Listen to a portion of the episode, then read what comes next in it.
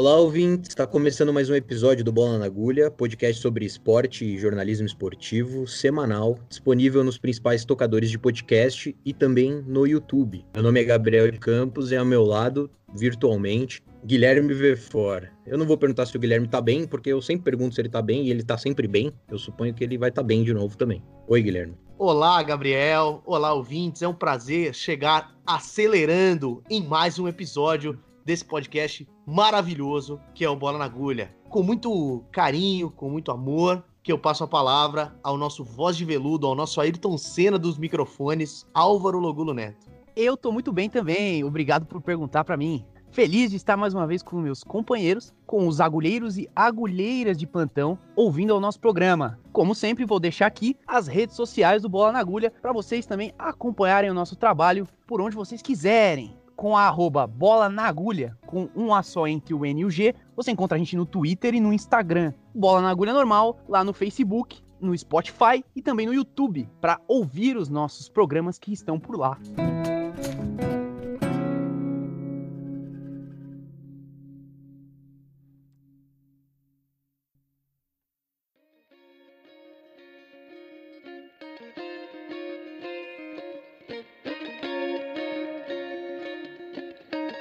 Como o Guilherme sugeriu na sua introdução, a gente vai falar sobre esporte a motor, especificamente sobre a Fórmula 1 e a NASCAR tomando como partido a repercussão dos protestos antirracismo nas duas categorias de automobilismo. E antes da gente começar, é só importante lembrar que o automobilismo ele é um esporte historicamente elitista. Diferente de outros esportes em que os atletas acabam enriquecendo com a carreira e projetam uma ascensão social com a carreira, o automobilismo, em regra, os pilotos já têm uma ótima condição financeira. Sem contar que é um esporte majoritariamente seguido, acompanhado, assistido e feito feito por um público masculino. E com tudo isso, minorias acabam ficando de fora, é um espaço muito pouco diverso. É, a Fórmula 1, especificamente, ela é conhecida, bastante conhecida no Brasil, né? O Brasil foi figura carimbada nos pódios da categoria durante 30 anos, dos anos, dos anos 70 até o começo dos anos 2000, com nomes como Fittipaldi, Piquet e principalmente o Ayrton Senna, o nome mais importante, o maior ídolo desse esporte. E se o rendimento esportivo do Brasil últimos anos, nas últimas duas décadas, tem sido registrado registrado um aumento de audiência da categoria na televisão brasileira. Segundo o painel nacional de televisão, quase 100 milhões de brasileiros assistiram à temporada do ano passado. O Brasil representa quase um quarto da audiência da Fórmula 1 no mundo, mesmo sem ter piloto brasileiro nenhum no grid há mais de três anos. É, ao contrário da Fórmula 1, que muita gente já conhece, a NASCAR ela é menos popular por aqui, né? Mas ao redor do mundo ela tem alguns adeptos. E o que é a NASCAR? A NASCAR ela é a Associação Automobilística dos Estados Unidos responsável por organizar vários torneios do que a gente chama de Stock Car, que são corridas de turismo. E a NASCAR representa a segunda maior audiência esportiva da televisão norte-americana. Ela só perde para o futebol americano.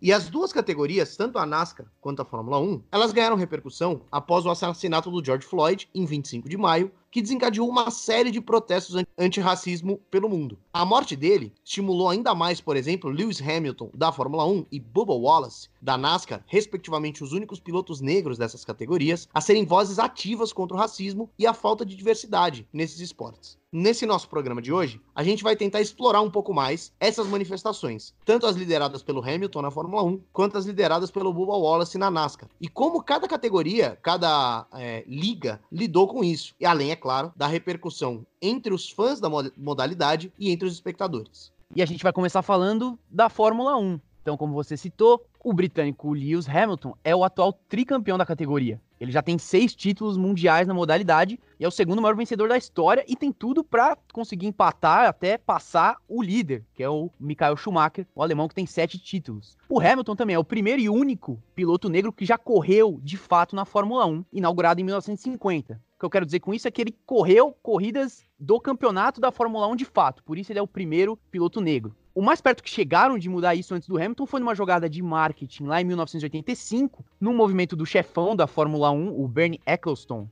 Né, um dos principais dirigentes da história da categoria. Na época, ele convidou o automobilista negro Willie Reeves para fazer um teste no carro da Fórmula 1, com a crença de que isso pegaria bem para a categoria e para a equipe caso ele fosse bem na prova, né? Atrairia o público negro para a Fórmula 1. Mas o tempo do Reeves não foi suficiente para que essa história continuasse. Ele não foi bem, enfim. Depois ele até correu pela NASCAR também, e inclusive recebeu ameaças em cartas de fãs fervorosos da NASCAR que não queriam um piloto negro correndo na categoria. E é só em 2007 que o Lewis Hamilton estreia na Fórmula 1 e a partir dali ele se tornaria um dos principais nomes da história da modalidade. Então, além dessa brilhante capacidade esportiva que ele tem, ele também se tornou uma pessoa bastante enfática quanto às suas opiniões, que têm sido recorrentes nos últimos anos, inclusive em manifestações públicas. Outro dia ele estava num protesto em Londres justamente do Black Lives Matter, ele se, né, se disfarçou e estava no meio da rua, junto com outras milhares de pessoas. Em especial sobre racismo, sobre falta de negros na Fórmula 1, ele sempre gosta de falar bastante no assunto.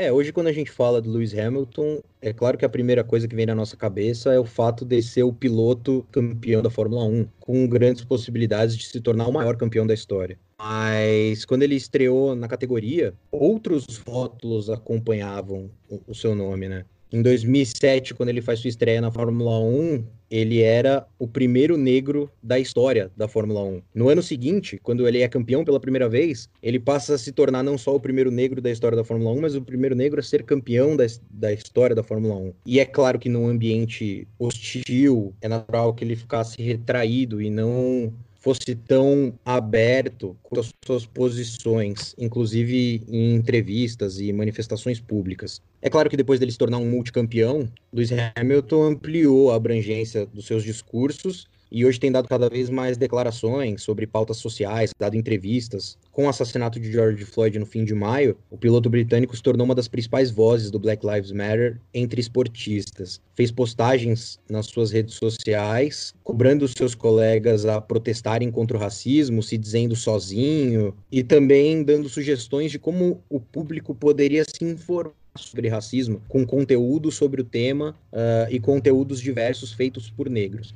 E além de, é claro, ele ter se manifestado, é, ido às ruas de Londres, se manifestar, como o Álvaro bem disse. E além de ter ido às ruas, postado nas redes sociais e feito, e feito críticas à sua própria categoria, ele também foi protagonista num ato que marcou o retorno da Fórmula 1, né? Antes do início do GP da Áustria, os pilotos se alinharam, todos eles vestidos com uma camisa que pediu o fim do racismo, e boa parte deles, apenas seis não o fizeram, se ajoelharam em alusão ao gesto do Colin Kaepernick, que ficou marcado como um gesto de luta antirracista dentro do esporte, né?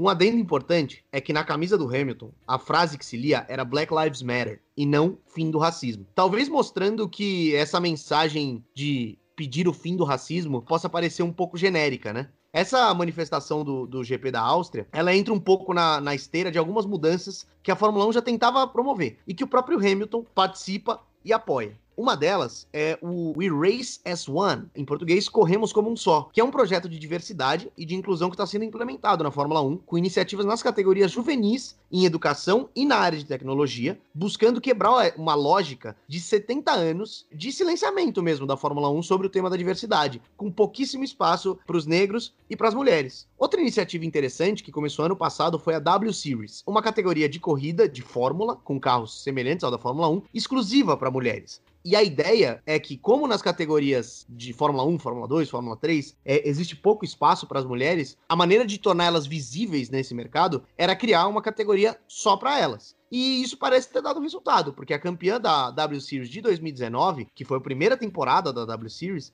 ela foi contratada por uma equipe de Fórmula 3, que é como se fosse uma, uma das categorias de acesso à Fórmula 1. É, e sem dúvida, essas questões todas elas incomodam o Hamilton, ao ponto dele dar essas declarações antes, às vésperas do GP da Áustria, que abriu a temporada desse ano, agora, no dia 5 de julho, né? Ele estava muito receoso pelos colegas cogitarem não aderir aos atos, ou pela falta do engajamento. Então, assim, ele, ele claramente ele tá incomodado com isso. E de fato, como você disse, Guilherme, seis foram os pilotos que não ajoelharam no momento do hino nacional. E somente dois deles, que são as duas maiores promessas da Fórmula 1 atualmente, o Max Verstappen, holandês, Charles Leclerc, né, nascido em Mônaco, Somente esses dois é, deram declarações depois dizendo por que, que eles não tinham se ajoelhado durante o hino. Ambos disseram que estão fechados com a causa, que eles se importam sim, que eles estão unidos, mas que achavam que não é dessa forma necessariamente que você demonstra apoio, que essa ação de se ajoelhar poderia ser vista como controversa em outras culturas e eles preferem tomar atitudes mais práticas para mostrar que eles estão de fato unidos pela causa.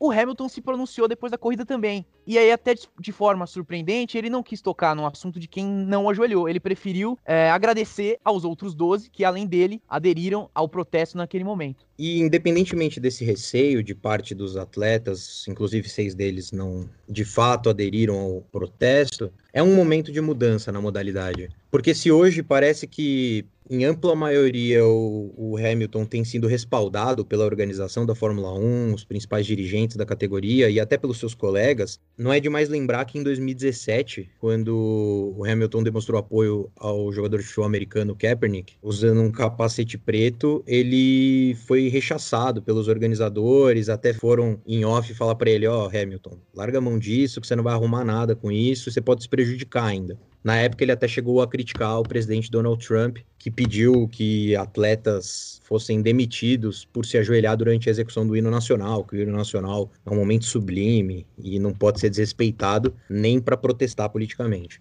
Donald Trump, que, vamos lembrar, coleciona desafetos entre atletas norte-americanos. Desde que assumiu a presidência, e começou o mandato em 2017, Trump foi duramente criticado por nomes relevantes do esporte norte-americano, como Stephen Curry e LeBron James, do basquete, mas também pela Megan Rapinoe, que foi campeã do mundo pela seleção norte-americana de futebol e eleita a melhor jogadora do mundo na temporada, em 2019 além do Colin Kaepernick, que nos tempos recentes foi quem trouxe a ajoelhada como um símbolo de protesto e ganhou repercussão por estar protestando durante os jogos. É, e a última peripécia do presidente dos Estados Unidos, Donald Trump, foi arranjar confusão com alguém da NASCAR. É óbvio, né? Ele já tinha arranjado confusão com gente do futebol americano, do basquete, do futebol, só faltava a NASCAR, né? Que é a principal categoria do automobilismo. E explicando um pouco melhor, eu já citei lá em cima que é uma corrida com carros de turismo e tal. Para quem não entendeu direito, é mais ou menos como se fosse uma versão na vida real da Copa Pistão do filme Carros. Inclusive o Bubba Wallace, que é um dos principais personagens aqui do nosso programa, ele foi representado no filme Carros 3 pelo personagem Bubba Wheelhouse dublado pelo próprio Bubba Wallace.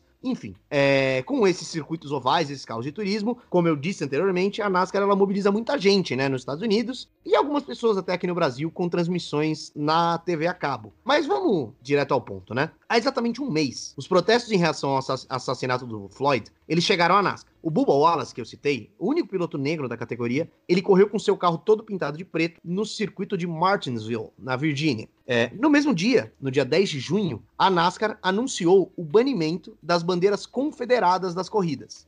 E esse anúncio, ele ocorreu logo após o Bubba Wallace, que é o único piloto negro da categoria, ir à imprensa pedir publicamente que essas bandeiras fossem proibidas nos circuitos da NASCAR. Então, mas qual que é a história né, dessa bandeira? Vamos explicar isso aqui agora. É, a NASCAR surge e se populariza, principalmente, no sul dos Estados Unidos, que é uma região do país que é fortemente conectada a uma cultura conservadora, religiosa e também racista, né? Inclusive, um termo pejorativo que se usa para descrever um perfil dessas pessoas é o redneck, né? Seriam os pescoços vermelhos, que são pessoas que vivem ali prioritariamente do campo, né? Longe das grandes metrópoles. E existe até um, um, um estigma, né, dessas pessoas, se você assistir os filmes americanos, né, daquele cara com chapéu de cowboy, com cinto de fivela, uma picape, tomando uma cerveja. Esse é o fã da NASCAR, sabe? Esse é, é o estereótipo do fã da NASCAR. Então ela tem essa ligação com essa cultura que condiz com um período de segregação nos Estados Unidos, né? E aí a gente volta algumas décadas atrás, porque o Bola na Agulha também é aula de história, né? Pra gente explicar o que, que é essa bandeira confederada. Na Guerra de Secessão, a Guerra Civil Americana, né? Como você quiser chamar, que aconteceu lá em 1861, portanto há mais de 150 anos, essa guerra colocou de dois lados opostos o Norte que era a União, e o Sul, os Confederados. A guerra eclode depois que o Abraham Lincoln é eleito o presidente dos Estados Unidos. E a partir daí é que acontece a secessão, como o próprio nome da guerra já diz, ou seja, a divisão do país entre esses dois blocos. Resumindo, foram sete estados que se declararam de cara separados do restante da nação porque eles eram contrários ao Abraham Lincoln e eram a favor da manutenção da escravidão no país. Claro que isso tem muito a ver com a forma como esses estados operavam, né? A economia do local, a forma como eles ganhavam dinheiro. Então, para eles não era interessante que a escravidão acabasse. Esses são os estados confederados. E a bandeira que representa os confederados é essa que estava aí até outro dia dando as caras na Nascar. Então, na verdade, ela foi uma bandeira que foi rejeitada primeiramente para ser a bandeira do movimento. Depois ela acabou sendo associada aos confederados e é a bandeira que é utilizada até hoje. Se você quiser dar uma olhada na capa do nosso episódio, para quem tá aí ouvindo no Spotify ou no YouTube, se você der uma olhadinha na capa do nosso episódio, você vai ver qual que é a bandeira confederada em questão. Essa bandeira vermelha com a cruz azul e as estrelas brancas o banimento dessa bandeira, que remete a racismo, escravidão, segregação, sempre foi pauta discutida na NASCAR, mas era uma coisa que sempre acabava sendo deixada de lado. E foi muito por causa do Bubba Wallace, que primeiramente gravou um vídeo em suas redes sociais, clamando pelo banimento da bandeira, e depois ele repetiu o apelo em rede nacional, na CNN, quando até disse que o próximo passo da carreira dele, que ele queria, era ser o responsável por acabar com a circulação dessa bandeira. Não coincidentemente, a NASCAR decidiu, enfim, proibi-las do circuito. Inclusive, essa questão da bandeira não é uma coisa que ficou limitada à NASCAR. A bandeira dos confederados também aparece em algumas bandeiras de estados norte-americanos. Só que isso também agora acabou. O último estado a declarar que retirou este símbolo de sua bandeira foi o Mississippi, que talvez seja o. Quando a gente fala de, de sul, né, de, de segregação, sempre o Mississippi é o estado que é considerado o exemplo para todos os outros, é o que resume tudo isso. E ele agora acabou retirando a bandeira confederada da sua bandeira do Estado. Então não foi uma coisa que se limitou à NASCAR, é foi uma discussão que a partir do Black Lives Matter também chegou nesse âmbito político. Duas semanas depois desse primeiro movimento do, do protesto do Buba e da resposta da NASCAR em tirar a bandeira dos confederados. Quase duas semanas depois, no circuito de, no circuito de Talladega, no Alabama, que é onde o Bubba Wallace nasceu, diga-se, e é um dos mais tradicionais circuitos da NASCAR, outros eventos ganharam repercussão. O primeiro deles, uma carreata do lado de fora do circuito, cheio de bandeiras confederadas protestando contra a retirada da bandeira como um dos símbolos oficiais ali da, da competição. Fãs indignados, com a proibição desse símbolo. E no mesmo dia, muito mais impactante, muito mais problemático do que essa manifestação, foi a notícia que saiu de que uma corda, num laço muito característico de enforcamento,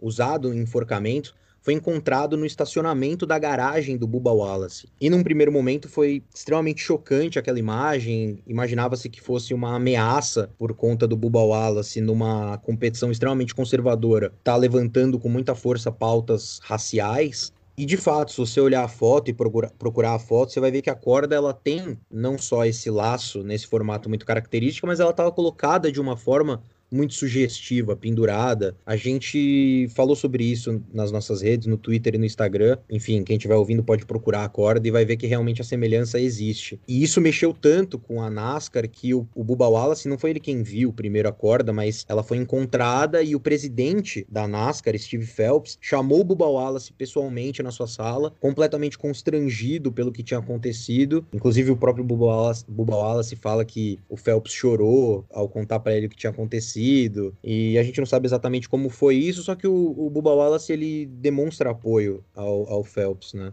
É um cara que minimamente se mostra aberto às mudanças na NASCAR. E antes da corrida de Talladega, depois que viram a corda, ou a parte da comunidade da NASCAR, os pilotos também mostraram apoio ao Bubba Wallace publicamente. Teve até um ato simbólico do carro dele ser escoltado pela pista, dando uma volta no circuito com ele na frente, os outros pilotos junto. Uma maneira de ser solidário com as manifestações do Buba e com a pauta que ele defende, que tem defendido. E aí, só para encerrar esse, esse episódio, foi aberto, a pedido do Buba, um, um inquérito e o, e o FBI foi investigar a questão da corda e saber o que tinha acontecido, se era de fato uma ameaça. E o FBI concluiu, após investigação, de que não havia sinais de que aquilo poderia ser uma ameaça, uma provocação, dizendo que aquela corda, na verdade, já estaria na mesma garagem, nessa na garagem do Buba desde 2019. Para mim, pelo menos, ficou uma história, é claro que teve a investigação, mas ficou uma história um pouco estranha dessa corda tá ali desde 2019 e só chegar chegar à tona dessa forma agora. Mas assim que o resultado foi divulgado, o Buba Wallace se mostrou aliviado, pelo menos publicamente, por não ter sido uma ameaça, uma manifestação racista. É, e aí quando você pensa que a reação de todos ia ser semelhante à do Bubba Wallace, de alívio, de ficar mais tranquilo por aquilo não, não ter se configurado uma, uma ameaça de acordo com a investigação do FBI, quando a gente achava que isso ia acontecer, na verdade, acontecem diversos episódios que mostram como a NASCAR ela ainda está extremamente intoxicada pelo preconceito e pelo racismo. E aqui, queria abrir um parênteses. É claro, todo esporte é uma manifestação da sociedade, os preconceitos existem na sociedade e, portanto, existem no esporte. Acontece que a NASCAR, pelas características que já foram descritas aqui, ela parece que tem a, a coisa do preconceito e do racismo em especial como algo naturalizado, né? Algo tido como normal ou como característica até do esporte por muita gente. E não é assim. Por que eu tô falando isso? Porque assim que saiu o resultado, o dono do circuito lá em Talladega, e é sim dono do circuito, Cada pista tem um dono. O empresário Mike Full achou de bom tom, ele achou que seria legal fazer piada com o tema. E o que, que, ele fez? Ele pegou a corda, que foi investigada, e colocou à venda nas redes sociais por 10 dólares e disse que a corda funcionaria muito bem. Felizmente, o comentário racista dele foi rechaçado pelos fãs da NASCAR e alguns, inclusive, chegaram a declarar que não voltariam mais ao circuito de Talladega. O empresário, depois dessa reação, apagou o post. E aí teve uma outra figura que não podia ficar de fora disso tudo, que fez questão de dar o seu pitaco, né? Sim, ele mesmo, o presidente dos Estados Unidos da América, Donald Trump, que, como a gente já disse, adora colecionar desafetos com atletas, ele tuitou em tom de cobrança pedindo para que o Bubba Wallace se desculpasse porque ele tinha espalhado um boato e que esse boato dele fez a comunidade da NASCAR abre aspas, sacrificar tudo para defender o Bubba Wallace baseado em uma mentira. E o presidente Donald Trump ainda fez questão de afirmar categoricamente que a proibição da, das bandeiras confederadas gerou uma queda de audiência da NASCAR. Vamos recapitular um pouco. Ele falou que o Bubba Wallace tinha que pedir desculpa por pedir inve investigação do FBI, falou que a comunidade da NASCAR estava sacrificando tudo para defender o Bubba Wallace e ainda falou que, o que a retirada das bandeiras confederadas fez com que a NASCAR perdesse audiência tudo isso no mesmo tweet. O Donald Trump ele tem uma capacidade de, de reunir frases estapafúrdias que é impressionante. A reação a isso, e aí começando por uma das últimas reações, foi que o Michael Mulvill, chefe de estratégia da Fox, que transmite a NASCAR nos Estados Unidos e que rotineiramente tem uma boa relação com o Donald Trump, veio a público e dizer que a audiência da NASCAR ela não só não diminuiu, como ela aumentou em 8%, desde o retorno da categoria no dia 17 de maio. A NASCAR, a própria associação, também se posicionou. Ela não respondeu diretamente ao Trump, mas reafirmou a posição de apoio ao Bubba Wallace. E vários pilotos saíram em defesa do Bubba. Inclusive, além dos pilotos, astros de outros esportes americanos, como o LeBron James e o Magic Johnson, que são, no caso, um atleta e um ex-atleta da NBA, né? Um caso interessante foi o Tyler Reddick, um outro piloto da NASCAR, que chegou a twittar que ninguém precisaria de, ninguém precisaria de desculpa e que a NASCAR faria o certo mesmo sem o apoio do Trump. Acontece que pouco tempo depois ele apagou o tweet. E aí a gente não sabe o porquê ele deletou. Fato é que essa briga com o Trump nem todo mundo quer comprar, né?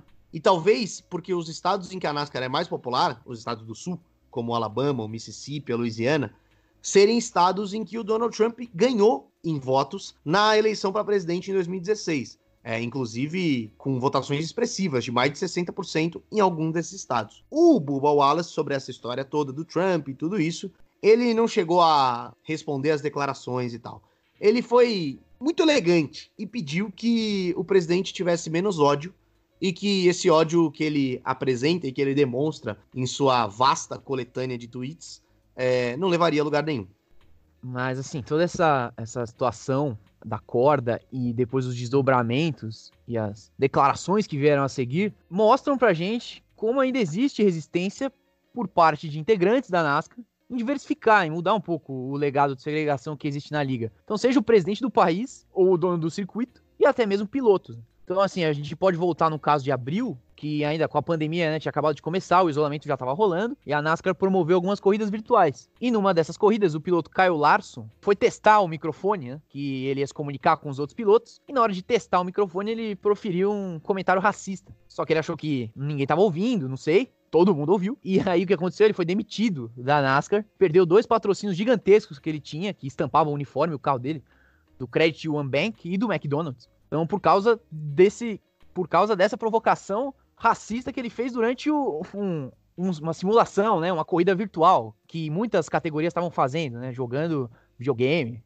Se você joga videogame, é exatamente a mesma corrida. E essa história é curiosa, por quê? Porque o Kyle Larson é um piloto de 27 anos e que chegou na NASCAR através de um programa chamado Drive for Diversity, correndo pela diversidade em português. Esse programa existe desde 2004 e o intuito é atrair as minorias para a categoria, né? justamente tentar diminuir essa segregação, a elitização do esporte. Mas o que a gente percebe na realidade é que muitos desses pilotos jovens que acabam chegando por este programa não necessariamente são das minorias mesmo. Né? Muitos deles são categorizados pelo que a liga chama de etnicamente diversos, e isso dificulta um pouco a compreensão de como exatamente funciona esse programa. O fato é que o Kyle Larson é, ou era, né, o maior exemplo de sucesso desse programa. Ele foi formado lá em 2012 e acabou sendo considerado um dos jovens pilotos mais talentosos do esporte. Em 2013 ele ganhou calor do ano de toda a NASCAR e depois ele desenvolveu a sua carreira com muitas vitórias.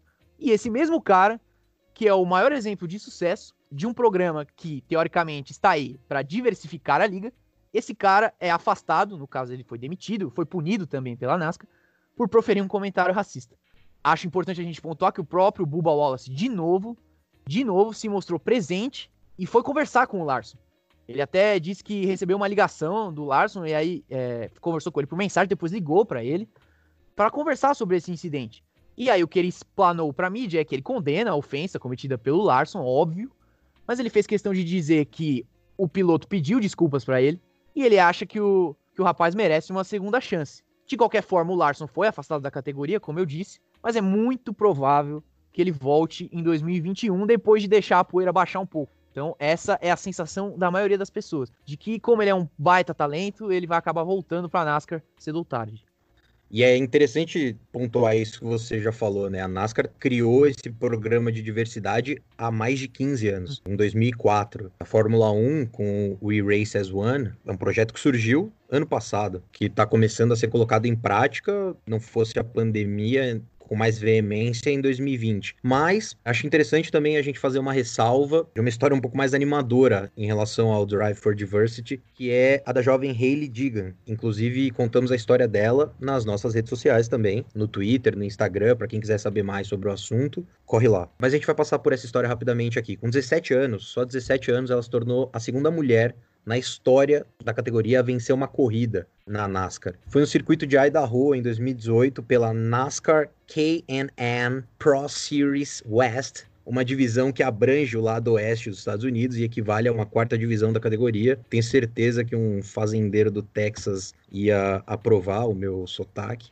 E em 2019 ela ganhou mais duas corridas nessa mesma divisão e anunciou que para 2020 ela trocaria de categoria. E a trajetória dela é interessante de acompanhar para saber se, mesmo sendo muito talentosa, ela vai conseguir de fato ter um espaço nas divisões de elite da NASCAR, nas principais divisões, aquelas que têm mais repercussão, que são mais assistidas e que movimentam mais dinheiro. É claro que ela é muito jovem, está com 18 anos agora. O objetivo dela é ascender ao topo da categoria, lembrando que a NASCAR, assim como a Fórmula 1, são categorias mistas, né? Poderia ter mulheres disputando as principais divisões, digamos assim, dessas modalidades. Mas claro, como a gente falou, e bateu nessa tecla ao longo do programa inteiro. São esportes extremamente conservadores e, em casos como o da NASCAR, são orgulhosamente conservadores. Não só as equipes, não só a organização dos torneios, mas também quem acompanha os estados em que tem mais audiência. E aí fica muito difícil que essa diversidade seja estimulada e seja praticada. A própria Hayley Deegan é filha de Brian Deegan, um ex-piloto, e isso é muito comum nesse esporte, né? Essa influência não só do dinheiro, mas também de quem tem uma família ligada ao esporte. Por isso consegue uma brecha. É muito difícil que você, sendo uma pessoa sem um familiar, que tenha participado dessas competições no passado, que você consiga se inserir nesses espaços ou até mais. Que você sinta vontade de se inserir, porque são esportes que praticamente expelem qualquer pessoa que não seja um homem, e no caso dos Estados Unidos em relação à NASCAR, que esteja no sul e que seja conivente com a bandeira dos confederados ostentada no meio das competições. E aí é muito triste a possibilidade de que um talento como a Hayley possa ficar simplesmente pelo caminho, que ela não se sinta estimulada, incentivada a alcançar os principais postos da NASCAR. E mesmo quando alcançar, ela ainda vai ter toda uma trajetória para conscientizar as pessoas e mostrar, galera, tem que ter mais mulheres, o programa de diversidade ele não pode estar tá lá só para cumprir um, cumprir um protocolo, ele tem efetivamente ter resultado. Apesar da NASCAR ter feito movimentos históricos em relação ao racismo, como tirar a bandeira e demonstrar apoio público ao seu único piloto negro, ainda é uma trajetória gigantesca a ser percorrida para que as mudanças não fiquem só nessa questão do simbólico e sejam de fato praticadas para que mais pessoas assistam esses esportes.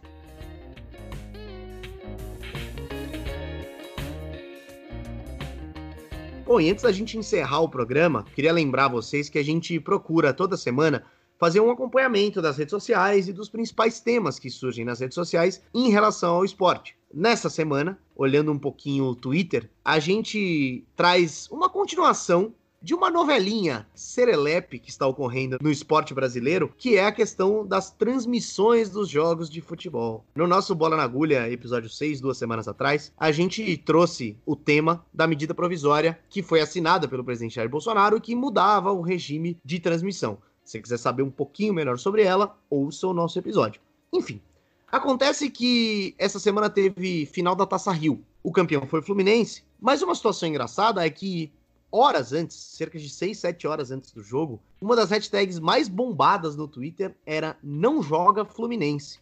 E curiosamente, quem subiu essa hashtag foi a torcida do próprio Fluminense. É, então, na verdade essa hashtag ela vai compilar uma sucessão de fatos bizarros que aconteceram na quarta-feira, que pode ser considerada mais um dia histórico do lado negativo para o futebol do Rio de Janeiro. Então, resumindo, a final entre Fluminense e Flamengo tinha um mandante, o Fluminense. Foi escolhido num sorteio. E aí, pela nova MP, o mandante vai transmitir o jogo, certo? Só que o Flamengo tentou fazer um acordo com o Fluminense para que os direitos fossem compartilhados. E lembrando que o Flamengo foi peça-chave na edição desta MP e o sorteio que determina o mandante já é algo previsto no regulamento do Campeonato Carioca. Ele já ia ter, sempre teve. E o Flamengo, mesmo assim, tentou fazer uma negociação com o Fluminense. O Fluminense disse não, tá no direito dele, não, só eu vou transmitir o jogo. E foi aí que apareceu uma medida protocolada pelo TJD do Rio de Janeiro que pedia que o Flamengo também pudesse transmitir esse jogo. E aí que tá a maior indignação por parte da torcida do Fluminense, por parte de outras torcidas também. Porque na quarta-feira, às vésperas do jogo, o Flamengo foi liberado para transmitir o jogo. O procurador que foi responsável por fazer esse pedido já não é desconhecido do Fluminense é, o procurador André Valentim, e ele já tem alguns atritos aí com, com o tricolor carioca, inclusive com o presidente do Fluminense, o Mário Bittencourt. Não é de hoje que eles já não se gostam. Esse mesmo procurador já tentou excluir o Fluminense no ano passado, depois de uma confusão que teve na final, enfim. A história ali é antiga. Ele que pediu para que o Flamengo também pudesse transmitir. Enfim, na quarta-feira foi isso, foi, um, foi essa questão de transmite, não transmite, vai ter jogo, não vai ter jogo. No fim das contas, o Flamengo percebeu, acho, acredito eu, como a situação estava se desenrolando contrária a ele, né? Não tinha como defender o Flamengo. O Flamengo foi responsável por um MP que dá ao mandante o direito de transmitir e agora, como visitante, o Flamengo queria transmitir também. Não faz sentido. Enfim, o Fluminense so transmitiu sozinho na sua Flu TV do YouTube. E aí, essa, a hashtag não joga Fluminense, né?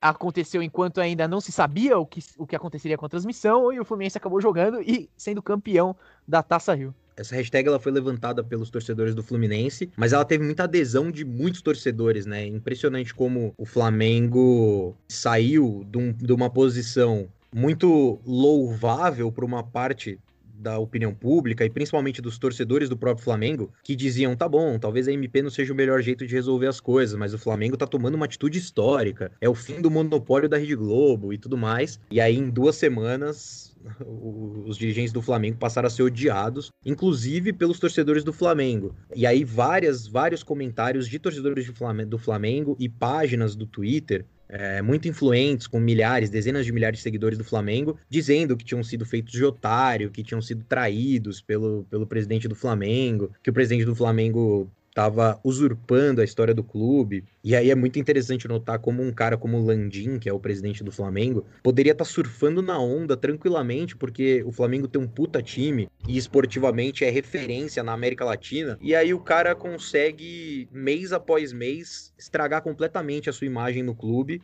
e passar a ser uma adversativa, né? O time do Flamengo é absurdo, mas o presidente Landim é extremamente negligente em relação às famílias das crianças incendiadas no CT do clube e agora na SMP articulou do dia para noite com o Bolsonaro para que ele assinasse essa MP e depois ficou todo cínico na, na hora que o Tribunal de Justiça Desportiva do Rio de Janeiro quis apresentar uma medida para que o Flamengo também transmitisse, o Flamengo foi super cínico, falando: não, vamos esperar a decisão do TJD. Não foi o Flamengo que fez, hein, mas vamos esperar e ó, Fluminense, se você quiser dividir as transmissões, você me chama, tal. Quer dizer, articulou para que essa MP saísse e, e, beneficiasse o Flamengo, prejudicasse a Rede Globo, para dali a duas semanas, menos de duas semanas, o time, o clube ter uma postura completamente contraditória. E lembrando que essa rejeição ela começa já um pouquinho antes, quando foi anunciado que a semifinal da Taça Rio ia ser cobrada. Né? Iam cobrar 10 reais para os torcedores não sócios assistirem pela plataforma MyCujo, que inclusive deu pau, muitos não conseguiram acessar e aí a transmissão foi liberada gratuitamente. Mas é aí que começou, principalmente por causa disso, essa,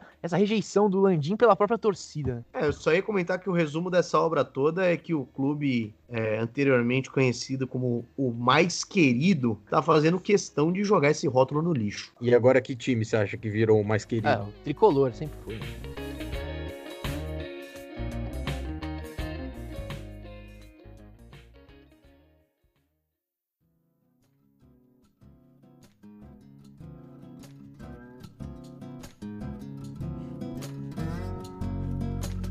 E é com uma alegria sem igual que o episódio 8 da segunda temporada do Bola na Agulha vai chegando ao final. Tenho uma alegria incomparável de poder, toda a transmissão de Bola na Agulha, chamar o Guilherme e perguntar se ele tá bem no começo do programa e encerrar dizendo que é um prazer ele estar ao meu lado mais uma vez, virtualmente, para gravar esse programa que eu tenho certeza que ele tem um carinho especial. É, o final do nosso programa é sempre um momento de, de muito carinho, de muita confraternização, né? Não tem chuva de champanhe, como no pódio da Fórmula 1, até porque o nosso poder aquisitivo não permite. Mas, é... A gente teria que tomar o banho de champanhe cada um na sua casa, talvez perdesse um pouco o é. sentido da coisa. É, mas as manifestações de afeto e de amizade são sempre muito corriqueiras, né? E como o Gabriel disse, que para ele é um prazer salientar a minha presença no programa, para mim também é sempre uma honra passar a palavra para o nosso rei da voz, Álvaro Logulo Neto. Opa, sim, um prazer imenso também para mim. E se eu tivesse para quem passar a palavra, eu também passaria com belíssimas palavras como você faz. Agora, eu gostei do programa, cara. Gostei, achei que a gente falou de um assunto bacana, que eu, eu gosto bastante e compartilho esse gosto com o Gabriel, que sei que também gosta bastante. Então, é, foi um programa bem legal que a gente fez, mudando um pouquinho, sendo diferente. E espero que os nossos ouvintes, a nação, a patrulha da agulheira também goste. Não, e assim, não só um assunto, mas também dois assuntos que o Gabriel ama, né? Porque a gente falou de automobilismo é. e Flamengo. É. São duas coisas Sim. pelas quais ele nutre um sentimento muito forte. Sim, é, eu dificilmente conseguiria viver sem a existência do Clube de Regatas Flamengo e principalmente sem o automobilismo, me regando de alegria e satisfação e amor pelo esporte. Eu sou um grande fã das pistas. Lembrar você que está ouvindo que a gente está em várias redes sociais. Se você quiser ouvir o programa, pode escutar no Spotify nos principais tocadores de podcast, mas também no YouTube. A gente está subindo os episódios por lá. E lembrar vocês também que vocês podem seguir a gente nas redes sociais, no Twitter e no Instagram, arroba bola na agulha, com um A só, depois do N e antes do G. E também no Facebook, se você ainda estiver por lá, dá uma passada no Bola na Agulha. Bola na Agulha normal, ali na busca você vai encontrar. Eu agradeço ao Álvaro e ao Guilherme, e o Bola na Agulha vai ficando por aqui. Até semana que vem. Abraço.